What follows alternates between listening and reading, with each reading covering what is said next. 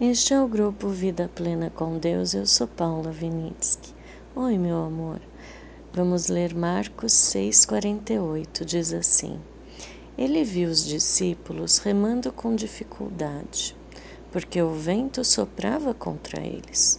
Alta madrugada, Jesus dirigiu-se a eles andando sobre o mar e estava já a ponto de passar por eles. É interessante que Jesus estava a ponto de passar por eles. Eu já ouvi falar que a oportunidade você tem que estar sempre atento para poder pegar a oportunidade. A oportunidade ela não fica parada na tua frente, né? Aqui eu lembrei disso. Jesus estava a ponto de passar por eles. Parece que Jesus não ia parar, ele ia passar né? Então, hoje, como Jesus não está aqui fisicamente, nós temos a oportunidade de entender quando Deus está falando com a gente, né? Ele fala de várias formas e com cada um, como ele conhece a gente tão bem, tão bem, tão bem, ele vai fazer de uma forma que você entenda, né?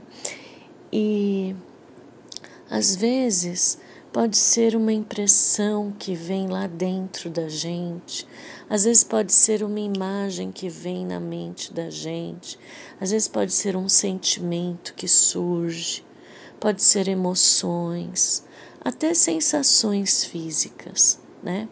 Eu tenho uma amiga que falou que sentiu o cheiro é, quando ela estava orando de um perfume muito suave e gostoso. E ela, de olhos fechados, falou: Eu sabia que Jesus estava do meu lado. Não é lindo? Pensa um cheiro. Disse para ela que Jesus estava ali com ela, que foi um momento muito difícil para ela. E quando a gente não está prestando atenção, isso pode passar, né?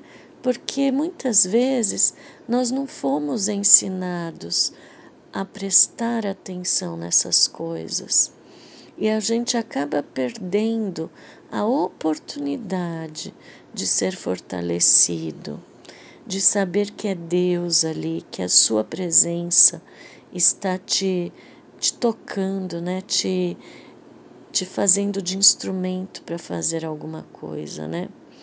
Então a gente precisa é, prestar atenção, orar mais especificamente a parte espiritual, né?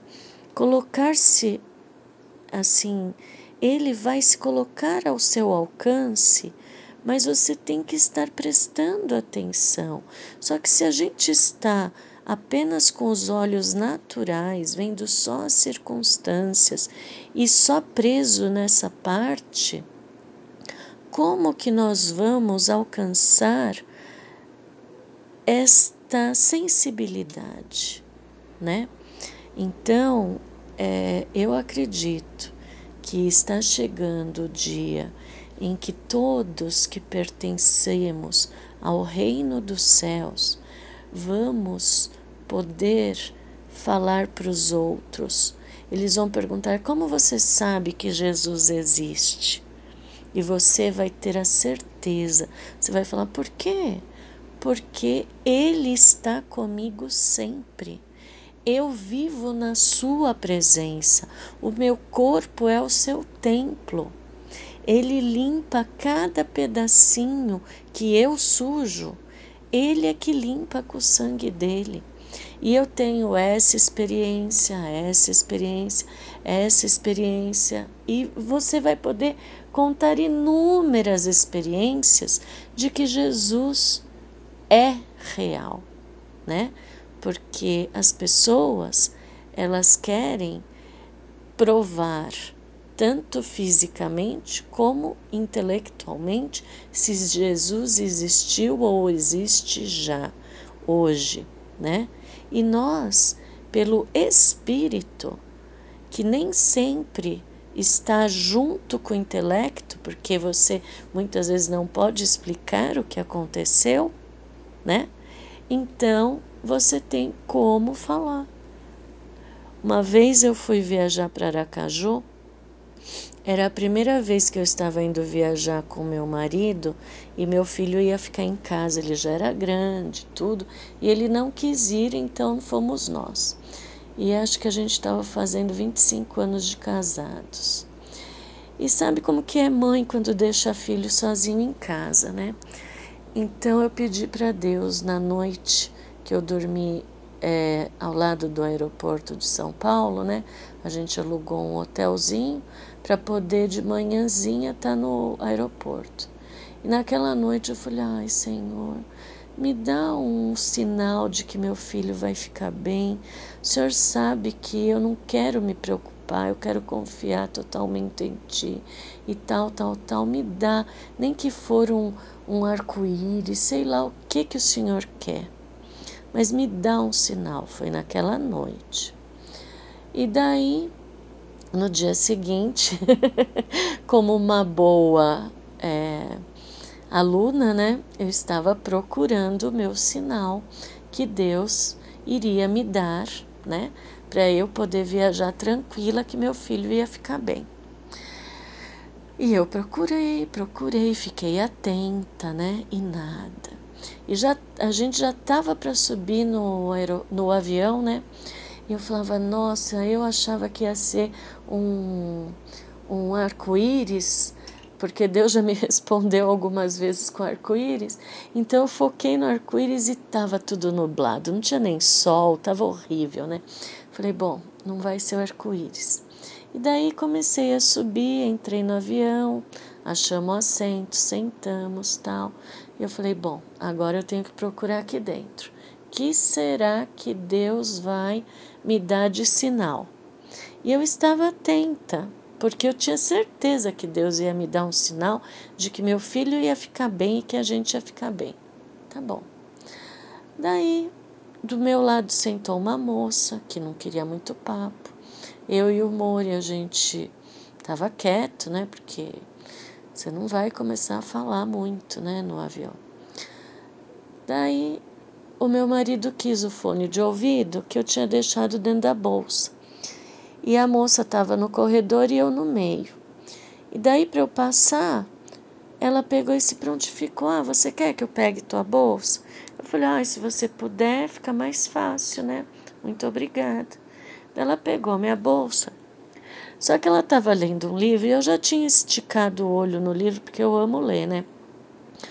E eu queria saber o que, que a moça estava lendo, porque o livro estava cheio de, sabe aqueles marcadores coloridinhos assim?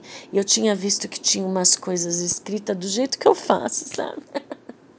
Daí eu falei assim, nossa, olha, que será que ela está estudando, né?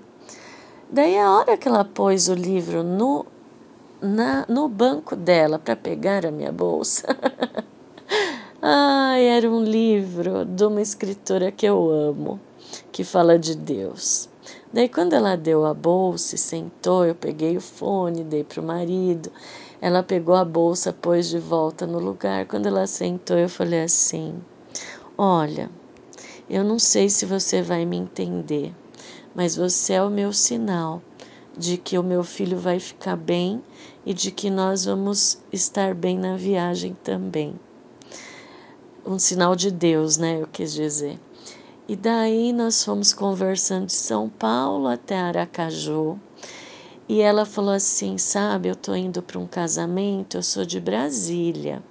E eu tive que dormir no aeroporto, porque minha baldeação não dava tempo de eu ir até um hotel. Eu dormi no aeroporto para poder entrar neste avião para ir para Aracaju. Então eu fiquei pensando, eu pedi só um arco-íris. E Deus me deu uma pessoa que falou da bondade dele para mim, que falou um monte de coisa e eu também falei, né? E daí nós conversamos muito naquela viagem e as pessoas que estavam em volta também podiam ouvir, né? A confirmação de um pedido de uma mãe né? A confirmação de um pai cuidadoso falando: Ó, oh, querida, você queria só um arco-íris? Arco-íris é fácil para mim, ó, chuva e sol, arco-íris. Mas não, eu te preparei uma pessoa especial para falar das coisas que ela vive e para você falar o que você vive comigo. Vocês duas foram fortalecidas nessa viagem. Este sinal é muito maior do que um arco-íris. São pessoas que estão se entregando para poder ser instrumentos e fortalecer a vida de uma e da outra. Como não amar um papai assim? Fala a verdade, não é lindo? Ai, não tema, crê somente. Um beijo e até amanhã.